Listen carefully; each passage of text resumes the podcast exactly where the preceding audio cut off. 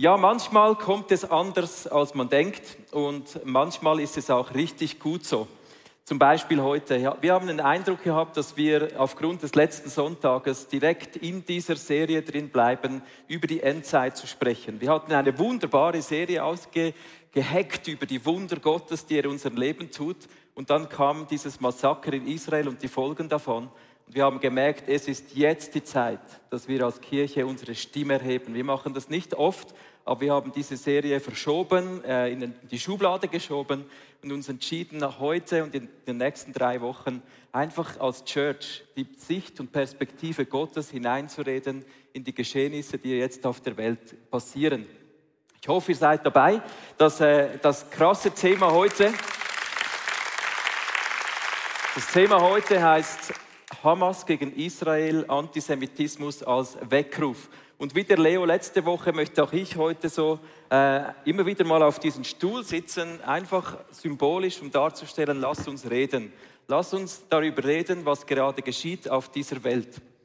Ja, ich glaube persönlich, dass das, was im Moment geschieht auf dieser Welt, verursacht und ausgelöst durch dieses Massaker, ein Weckruf ist dass diese, diese Geschehnisse auf der ganzen Welt ein Weckruf sind für dich und mich und für die ganze Welt. Ein Weckruf deshalb, weil es uns aufweckt aus unserem alltäglichen Leben. Ja, ein Wecker ist ja grundsätzlich dazu berufen, uns aufzuwecken, oder? Wir liegen kuschelig im Bett, es ist schön warm, es geht uns gut und der Job des Weckers ist der, uns aufzuwecken, uns aus dem Bett zu treiben, damit wir auf unsere Füße stehen und in den Tag hineingehen, der Gott vorbereitet hat, damit wir unsere Berufung leben. Das ist eigentlich so groß hervorgehoben, was ein Wecker tut, oder? Es ist ein wichtiger Job. Und ich habe dir heute einen Wecker mitgebracht, so ein Weck, äh, Weckinstrument aus der jüdischen Kultur, es ist ein Schofarhorn. Es ist ein Widerhorn ausgehöhlt und die Juden, die blasen das jedes Jahr im Herbst zum neuen Jahr, Rosh Hashanah, das ist der, der Tag des Posaunenschalls. Es ist interessant, dass genau in den Wochen vor diesem Massaker jeden Tag in Israel dieses Schofarhorn geblasen wurde. Zum Rosh Hashanah, dann Yom Kippur und dann auch Sukkot. Diese ganzen Feste bilden eine Einheit und das sind nicht denkbar, diese Feste, ohne das Schofarhorn. Das Schofarhorn hat mehrfache Bedeutung. Zum einen wird das Schofarhorn geblasen, um die Menschen aus dem trägen Alltag herauszurufen. Das Schofarhorn wird auch geblasen, um zu rufen, bete Gott an, tue Buße, kehre um. Immer Anfangsjahr werden die Juden gerufen, umzukehren und Gott anzubeten. Und zum Dritten, das Schofarhorn wurde über Jahrtausende geblasen im Volk Israel, um die Kriegerinnen und Krieger zusammenzurufen, sich zu besammeln, in den Kampf zu gehen. Das ist dieses Weckinstrument. Und wenn wir darüber sprechen, dann ist das genau heute, wo so viele Israelis wie noch nie, 400.000 Soldatinnen und Soldaten gesammelt sind, um in diesem Krieg gegen ihre Feinde anzutreten. Ich glaube heute nicht, dass es darum geht, dass wir einfach in dieses Horn der jüdischen Weckruf hineingehen, sondern dass wir überlegen, wie weckt uns Gott durch diese Geschichten. Aber dieses Schofarhorn soll ein Symbol sein, lass uns aufwachen. Lass uns ready sein, lass uns hören, was Gott tut. Und ich glaube, heute wird Gott dich hervorrufen, dich und mich wecken, dich und mich berufen, in dieser Zeit wach zu sein und bereit zu sein dafür, was Gott auf dem Herzen hat. Und ich möchte beginnen, indem wir einfach dieses Schofarblasen uns mal zu Gemüte führen. Ich lade dich ein, wir gehen in einen Videoclip, wo ein Junge das Schma Israel singt und dann in das Schofarhorn bläst ist ein aktuelles Bild aus Israel und ich lade dich ein, einfach mal dein Herz zu öffnen für einen Weckruf Gottes, der heute erklingt. Shema.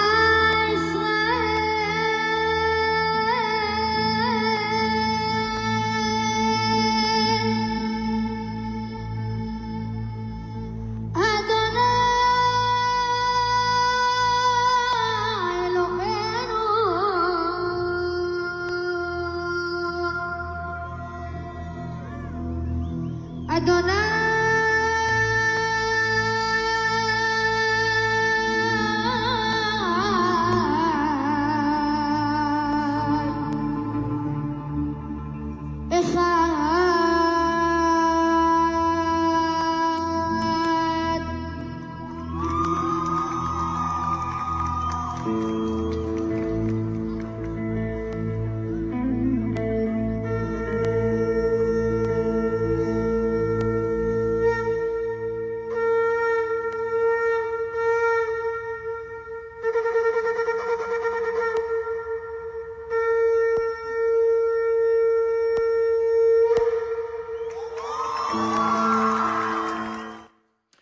Mir geht dieser Klang durch Mark und Bein, wenn ich mir bewusst mache, was gerade läuft in Israel. Und ich hoffe, es geht uns nicht nur deshalb durch Mark und Bein, weil Furchtbares geschieht auf dieser Welt, sondern ich glaube, dass Gott uns ruft.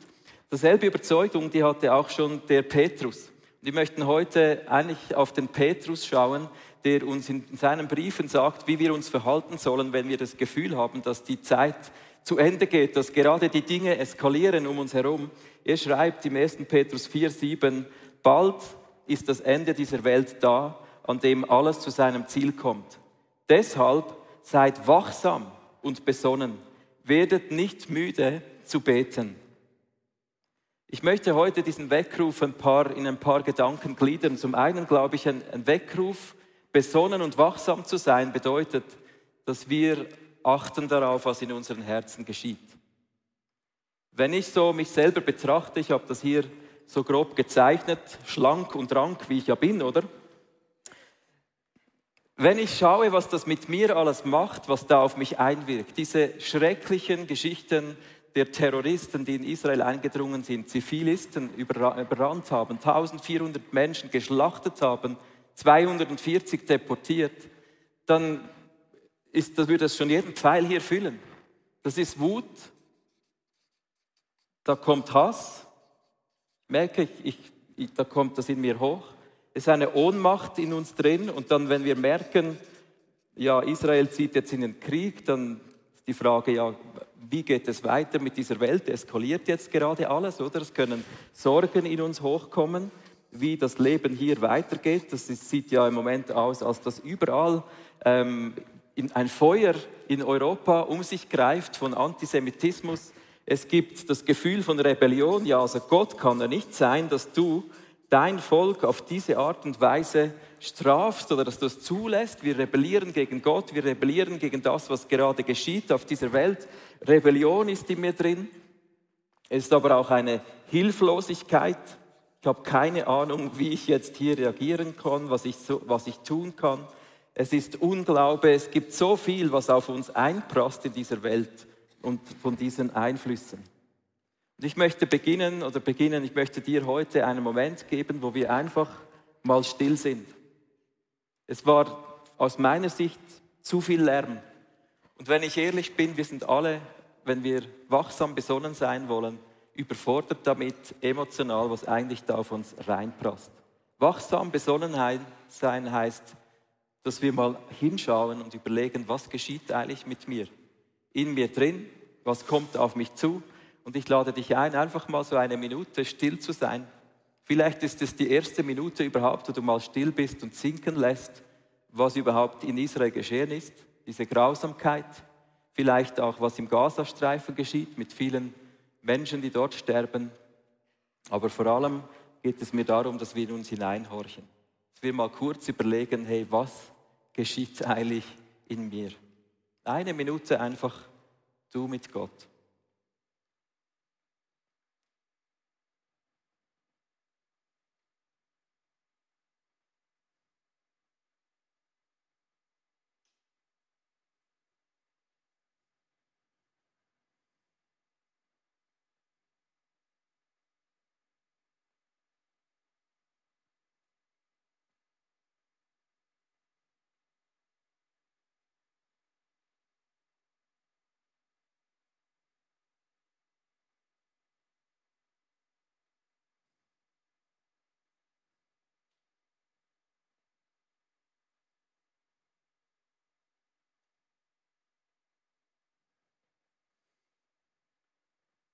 Nimm dir diese Zeiten. Wachsam, besonnen sein, sagt Petrus. Das ist die Antwort auf das Gefühl, wow, es, fliegt mir um die Ohren. Nimm dir diese Zeiten, um aufgeräumt wenigstens wahrzunehmen, was in dir geschieht und was genau auf dich einprasst.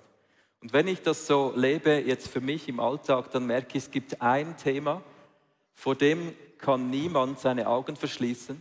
Und schon gar nicht Menschen, die Gott lieben, schon gar nicht wir Christen. Und das ist das Thema des Antisemitismus. Wachsam, besonnen sein bedeutet für mich, wir sehen den Antisemitismus mit seinen hässlichsten Fratzen. Wir schauen dem in das Gesicht und wir sind wach. Wir lassen das nicht einfach zu. Das ist für mich wachsam, besonnen sein. Deshalb möchte ich heute über das sprechen. Wachsam sein bedeutet, diesen Antisemitismus in die Augen zu sehen. Was am 7. Oktober geschehen ist, ist so grausam, dass man es kaum erträgt. So viele Menschen wurden einfach terroristisch bedrängt am Morgen eines Schabbat. Leute, die an einer Party waren, aber für die meisten grundsätzlich in ihrem Haus drin.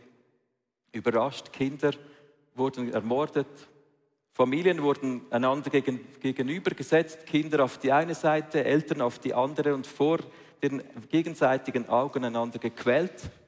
Terroristen haben Augen ausgestochen, Gliedmassen abgeschnitten, eine Person nach der anderen getötet. Sie haben Stapel gemacht von lebendigen Kindern und diese verbrannt. Vielleicht ist es ihr heute zu hart, aber ich kann heute nicht schweigen. Ich glaube, es ist zu schnell passiert, dass wir aus diesem Massaker eine weltweite Kampagne für oder gegen Israel, für oder gegen Palästina gemacht haben, ohne zu merken, dass die Fratze des Antisemitismus derart krass uns ins Gesicht schaut, wie seit Hitler nie mehr. Nie mehr seit dem Holocaust sind so viele Menschen an einem Tag wegen ihrem Judesein gestorben. Der Antisemitismus hat sich noch nie derart krass gezeigt wie am 7. Oktober. Wir können sagen, ja, aber weißt du, das muss man im Zusammenhang sehen. Es gibt kein Aber. Es gibt kein Aber für diese Tat, die gegen die ganze zivilisierte Welt ist, die gegen Gott selber agiert, Gott den Schöpfer, der den Menschen Würde gegeben hat, gegen den, die Juden agiert. Es gibt kein Aber im ersten Moment. Es gibt eine Zeit, wo man diskutiert über politische Geschichte, gibt aber auch eine Zeit, wo man einfach mal innehält und sagt, kann das überhaupt sein? Sind wir hier als Menschheit effektiv gelandet? Das ist nicht das erste Mal. Es gibt im ersten Moment kein Aber und ich ertrage das nicht in Diskussionen auch mit Christen, wo man sagt, ja, aber. Es gibt kein Aber im ersten Moment. Wenn du wissen willst, woher das kommt, dann du siehst eingeblendet die Kampagnen, die, die, die Hamas-Charta, die wurde 1988 geschrieben, weshalb es die Hamas gibt. Und es gibt nur einen Grund, kannst es selber durchlesen, das kann man auf, im Internet nachschauen, die ganze Charta ist aufgeschrieben. Es gibt nur ein Ziel, weshalb es die Hamas gibt, das ist, die Juden zu vernichten. Es wird der Tag kommen, da steht es, wo wir Muslime gegen die Juden kämpfen, bis sich der Jude hinter Stein und Baum verbirgt und Stein und Baum dann sagen, Muslim, O Diener Gottes, da ist ein Jude hinter mir, komm und töte ihn, außer der eine Baum, dem, das ist der Baum der Juden. Das sind, sind Worte, die sind der Ursprung dieses Antisemitismus, den wir heute erleben. Der Staat Israel macht sicher nicht alles richtig. Man kann in diese Diskussion einsteigen. Es gibt viel Tragik in dieser Geschichte, aber würden die Juden ihre Waffen niederlegen, würde Israel ihre Waffen niederlegen, dann würden sie innerhalb Monaten nicht mehr existieren. Würde die Hamas, Hisbollah, Iran, all diese Drahtzieher mal die Waffen niederlegen, gäbe es Frieden in diesem Ort. Ich glaube, wir dürfen das hier ganz klar sagen, dieser Antisemitismus hat eine hässliche Phrase erhalten, die wir verurteilen müssen. Seit einem Monat, du siehst eine Statistik eingeblendet, die ist sehr, sehr, ähm, sage jetzt mal vorsichtig, weil sie schon eine Woche alt ist, wie viel der Antisemitismus gestiegen ist in den letzten Wochen.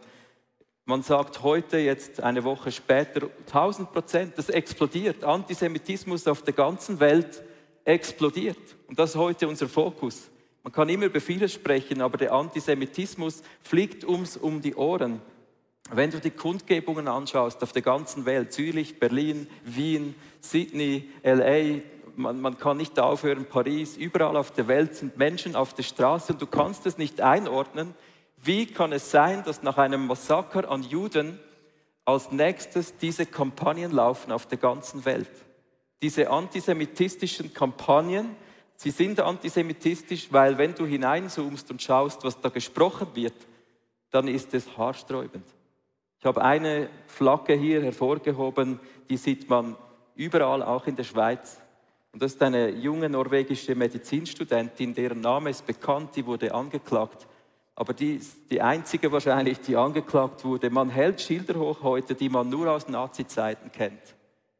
Haltet die, Welt rein, werft die Juden in den Abfall. Das ist ihr Plakat. Das wird in Europa heute propagiert, inmitten unserer zivilisierten westlichen Welt. Das sind nicht irgendwelche Menschen, sind auch nicht einfach Muslime, das sind Europäerinnen, Europäer, gebildete, ausgebildete Menschen, die sich derart antisemitisch outen. Free Palestine ist zum Slogan von Antisemitismus geworden. Der Sturm auf den Flughafen in Dagestan, Russland, ich möchte nur kurz ein paar durchgehen, damit wir das Ausmaß spüren. Da landet eine israelische Maschine aus, aus Israel. Man weiß bis heute zwar nicht genau, ob sie wirklich gelandet ist, aber ein Mob von Hunderten von Menschen stürmt den Flughafen auf der Suche nach den Juden. Wo sind die Juden? Wo können wir die Juden verprügeln? Die hatten keine Chance, sie wurden überrannt. Überall ist man hingerannt, um die Juden zu finden in diesem Flughafen von Russland.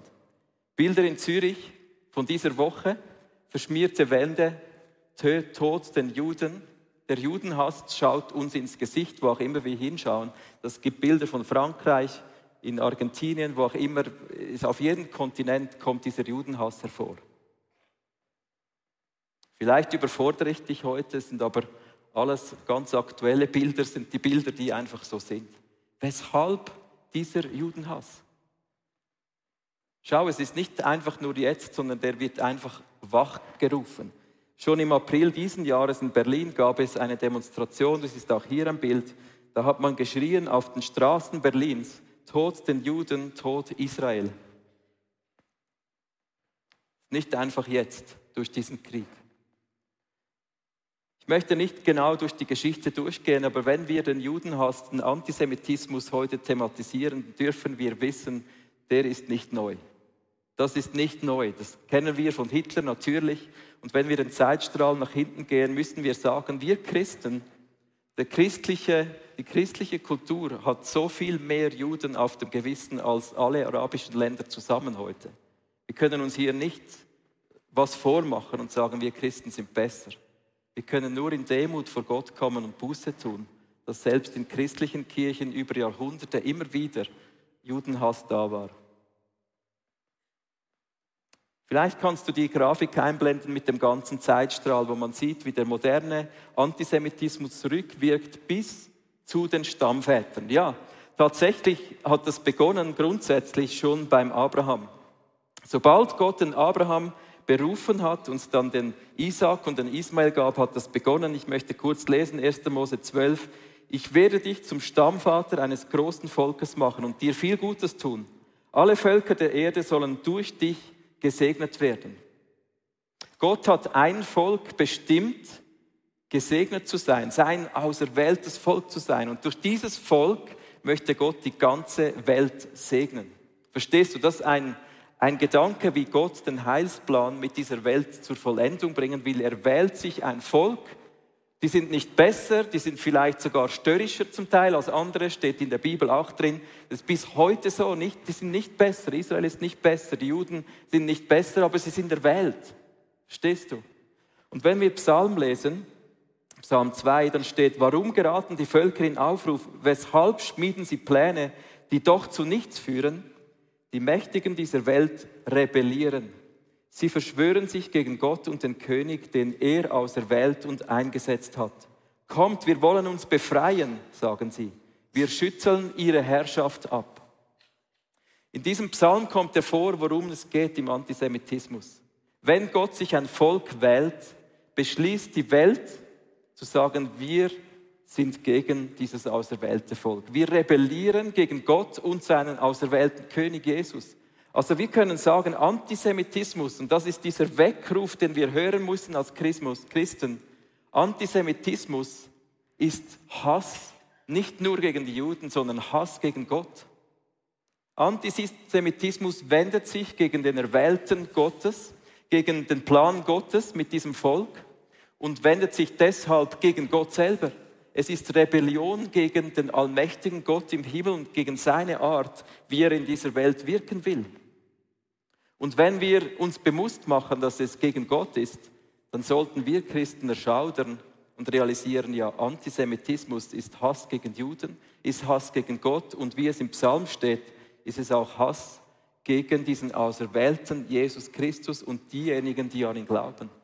Wir müssen es persönlich leben, liebe Freunde. Deshalb sprechen wir heute über Antisemitismus. Es ist ein Weckruf.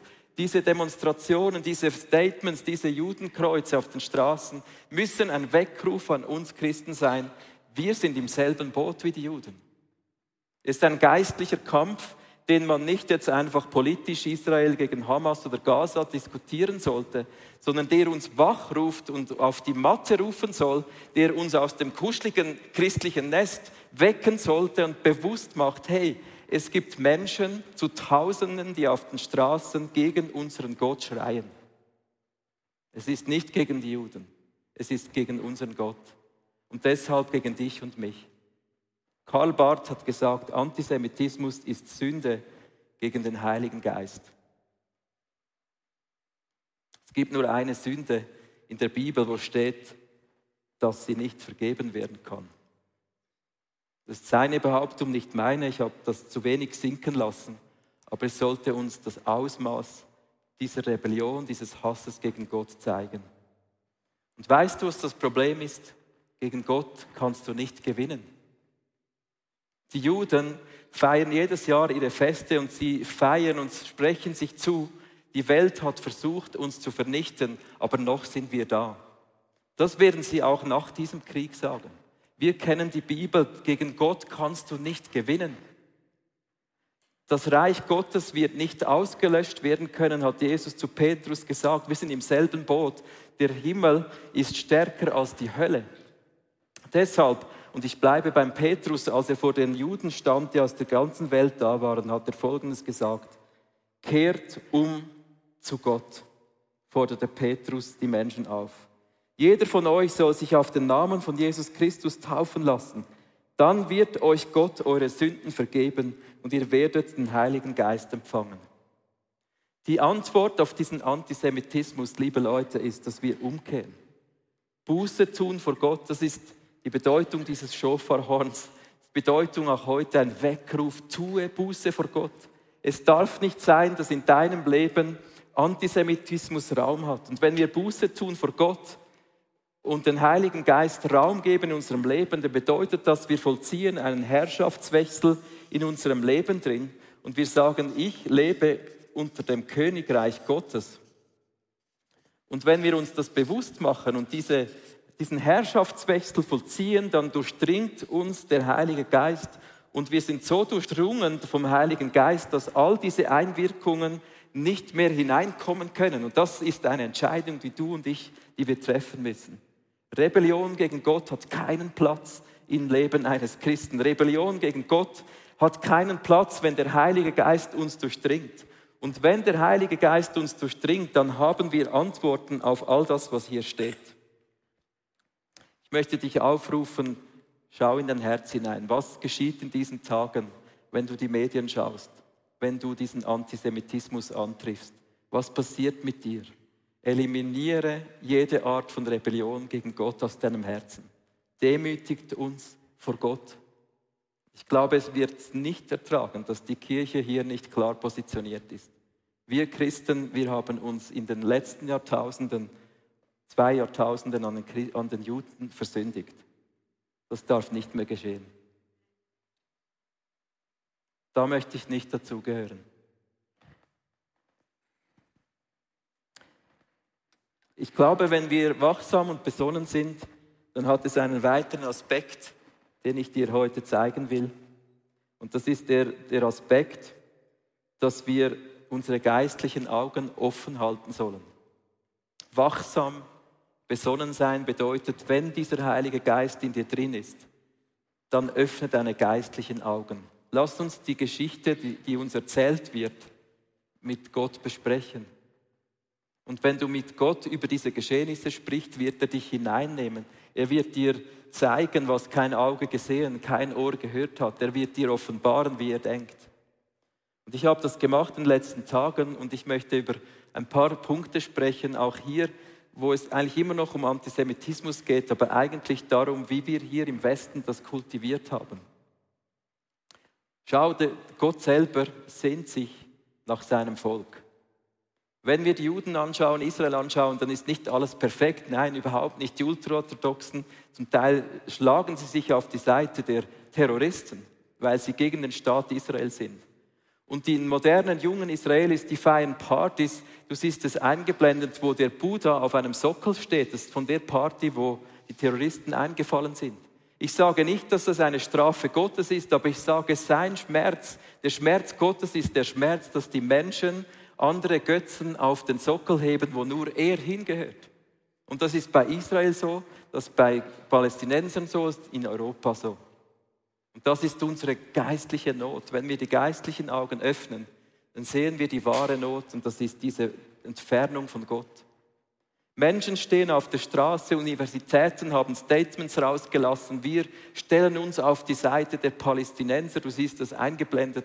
Kurz nach diesem Massaker, wo man einfach die universitären Leute dieser Gesellschaft, die Gebildeten, die schlagen sich immer auf die Seite der Schwachen. Das ist eine, ein Muster. Ich möchte dieses Muster kurz mit dir anschauen. Das hat ein Soziologe beschrieben, der hieß Christian Smith ein moralistischer, therapeutischer Theismus. Moralistisch deshalb, weil wir sind uns gewohnt, Gutes zu tun. Gutes zu tun ist ein Bestreben der westlichen Kultur. Wir wollen Gutes tun, wir wollen die Welt retten. Wir möchten den Schwachen eine Stimme geben, den Diskriminierten mit dem Gender und LGBTQ geben wir eine Stimme, wir sind solidarisch, wir, wir retten die Umwelt, wir sind für Palästina. Und das sind so, sind so Fahnen, die sich im Moment vermischen auf dieser ganzen Welt. Und dann das Therapeutische daran ist, dass wir Gutes tun, weil es ein gutes Gefühl gibt. Wir sind dermaßen verwöhnt hier auf dieser Kultur der, der westlichen, ähm, westlichen Wohlstandes, dass wir, dass wir ein schlechtes Gewissen haben. Und aus diesem schlechten Gewissen heraus, gerade eine junge Generation, setzt sich für soziale Gerechtigkeit ein. Und das ist wichtig, aber das Problem ist, man vergisst die Fakten dahinter und man schwenkt die Palästina-Fahne, ohne zu wissen, was man eigentlich tut. Und es gibt ein gutes Gefühl, aber das Problem ist, es ist ein Theismus dahinter, dass wir das Gefühl haben, gute Menschen kommen in den Himmel und man schiebt Gott zur Seite. Und wenn du das analysierst, merkst du, es ist genau dieselbe Wurzel wie Antisemitismus. Es ist eine Rebellion gegen Gott. Der Mensch will die Lösung für diese Welt sein. Wir lösen das Umweltproblem. Wir erfinden gerade Mann und Frau wieder neu. Wir schieben göttliche Prinzipien zur Seite. Wir heben die Fahne für die Schwächeren, ohne zu merken, dass eigentlich die militärisch vielleicht jetzt Stärkeren grundsätzlich so viel Gutes getan haben für diejenigen, die wir die Flagge schwenken. Ich glaube, dass es auch hier darum geht, geistlich zu schauen und zu merken, hey, was geschieht gerade hier in Europa? Wenn sich die Regenbogenfahne an Demonstrationen vermischt mit Palästina-Fahnen, dann wird es absurd. Verstehst du, du kannst gerne mal nach Gaza gehen und eine Regenbogenfahne für LGBTQ schwenken, du wirst das nicht überleben. Und das ist das Absurde, das, das Perverse in unserer Gesellschaft geworden, dass man Hauptsache, man ist für die Schwächeren, man schwenkt verschiedene Fahnen, ohne zu wissen, was dahinter steckt. Und ich möchte gerade dir sagen, wenn du für die Schwächeren dich einsetzt, wenn es dir wichtig ist, in dieser Zeit die richtige Stimme zu erheben, dann lass uns die Stimme für Jesus erheben. Lass uns unsere Stimme für Jesus erheben.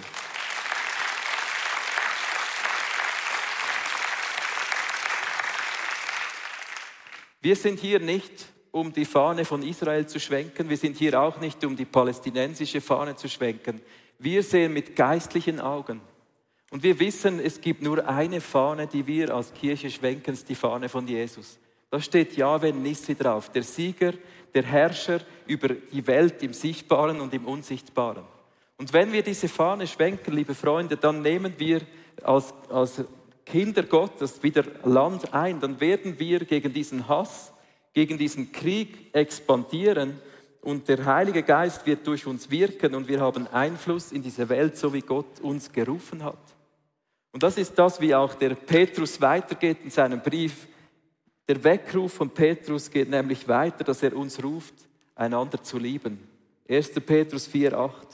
Vor allem aber lasst nicht nach, einander zu lieben, denn Liebe sieht über Fehler hinweg. Wie wäre es, wenn Vergebung hineinkommt in diese Geschichte? Wie wäre es, wenn wir unseren Hass niederlegen und lieben, egal welcher Background die Leute haben? Ich habe extrem viel Land gut zu machen in dieser Übung. Und ich möchte schließen mit dem Weckruf. Ich glaube, es ist ein Weckruf heute, dass wir Männer und Frauen, die an Gott glauben, ihm zur Verfügung stehen. Das Schofarhorn steht auch dafür, dass wir uns besammeln zum Krieg. Und ich rede nicht von einem menschlichen Krieg, da bin ich deutlich heute. Ich rede von einem geistlichen Krieg, der um uns tobt. Und es erträgt es nicht, dass wir im Bett schlafen, unsere Augen verschließen und denken, es läuft dann schon gut. Es läuft überhaupt nicht gut. Wenn die Welt gegen Gott rebelliert und sich erhebt auf offener Straße, dann kann es dir und mir nicht egal sein. Ich möchte dich nicht beeinflussen mit Angst, mit irgendwelcher äh, Unsicherheit, mit Sorgen, sondern ich möchte dich ermutigen, komm und sei ein Teil dieser Armee Gottes, dieser Familie Gottes, die das Licht erhebt in dieser Dunkelheit. Es gibt keine weltliche Fahne, die das verkörpert, was die Fahne von Jesus verkörpern kann. Und wenn wir nicht aufstehen mit dieser Fahne für Jesus, wer dann? Und ich glaube, es ist hier in der Church, es ist in deiner Small Group, in deinem Team, hier im ICF, in deiner Microchurch, wo auch immer du dich reingibst. Sei dort, sei auf der Matte, sei mit dabei. Lass uns Kirche bauen, damit das Licht die Dunkelheit durchdringt. Ich merke, ich habe heute keine so geschliffene Message wie auch schon, weil ich einfach nicht weiß, wie ich es genau sagen soll. Aber ich kann nicht schweigen. Ich habe das Gefühl, wir schlummern zum Teil einfach rum. Wir lesen dieselben Medien und glauben, was wir lesen. Und so vieles ist falsch, sind Lügen, ist Fake News. Und wir verpassen, wach zu sein, besonnen zu sein, die Liebe zu üben, Vergebung zu üben, bewusst reinzustehen in die Berufung, die Gott uns gegeben hat. Und zum Schluss Petrus sagt, hört nicht auf zu beten, werdet nicht müde zu beten. Schau, wir können in dieser Zeit nicht bestehen, wenn wir nicht geistlich wach sind, wenn wir nicht in uns und um uns schauen mit den Augen des Geistes. Und das kannst du nur im Gebet. Das kannst du nur dann tun, wenn du mit Gott darüber sprichst ihn einlädst in deine Sicht, in das, was gerade in dir geschieht. Ich, möchte, ich lade dich ein, lass uns doch heute aufstehen zum Schluss und wir, wir singen einen Song, der heißt Waymaker.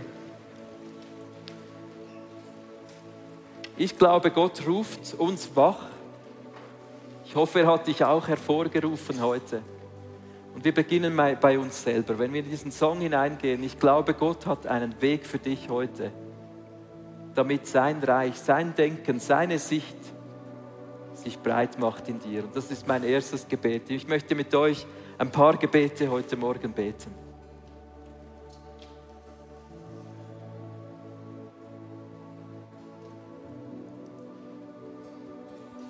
Vater im Himmel, wir sind wirklich überfordert mit dem, was geschieht. Wir können auch nicht alles einordnen, schon gar nicht alles mitkriegen. Aber das, was in meinem Herzen geschieht, das halte ich dir hin heute, weil ich den Weckruf von dir annehme. Ich nehme heute, Heiliger Geist, diesen Weckruf von dir an. Ich schaue hin. Ich schaue nicht weg. Ich bringe dir Rebellion in meinem Herzen, wo ich gegen dich rebelliert habe, himmlischer Vater. Da lege ich es heute vor dir hin. Und ich demütige mich vor dir und ich bete dich an. Meine Antwort, Gott, auf deine Souveränität, auf deinen Plan mit Israel, auf deinen Plan mit Jesus, auf dieser Welt, ist meine Anbetung. Meine Antwort heute ist Anbetung, dass ich meine Knie vor dir beuge. Innerlich dir sage, du bist mein Gott. Ich halte dir mein Leben hin.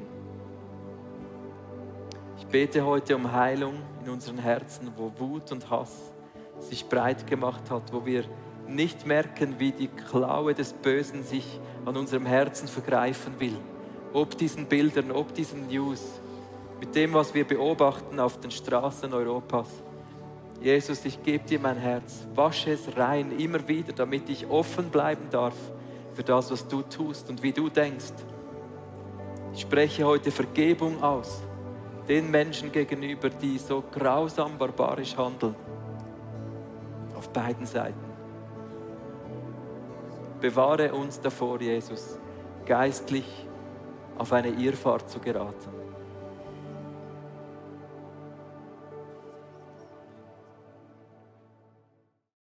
Ich hoffe, dass die Predigt zu dir gesprochen hat und du mega viel mitnehmen kannst für deinen Alltag, damit wir am Herzen von Jesus jeden Tag einfach so nahe sind und mega viele coole Dinge mit Jesus erleben werden. Wir möchten gerne mit dir in Kontakt treten und sagst, hey, ich habe Fragen, ich habe Anliegen, ich möchte mich gerne bei euch irgendwo integrieren, dann melde dich einfach bei uns, weil ich glaube, effektiv im Leben mit Jesus ist es so cool, gemeinsam unterwegs zu sein. Ja, unsere Leidenschaft ist es, dass wir Menschen positiv aufblühen sehen durch die Kraft von Jesus Christus und sehen, wie sie auch ihr Umfeld verändern. Und wir laden dich von Herzen ein, Teil von dieser Vision zu sein. Wir haben hunderte von Mitarbeitern, Menschen, die unsere Kirche unterstützen mit Gaben, Fähigkeiten und auch mit unseren Finanzen. Und ich danke dir von ganzem Herzen, wenn du ein Teil von dieser Vision bist, auch mit deinen Finanzen. Ja, abonniere doch unseren Kanal Kanal, damit du immer den neuesten Content bekommst und informiert bist, was Gott alles macht durch unsere Church. Und es würde uns mega, mega freuen. Also bis zum nächsten Mal. Gott bless you und ciao zusammen.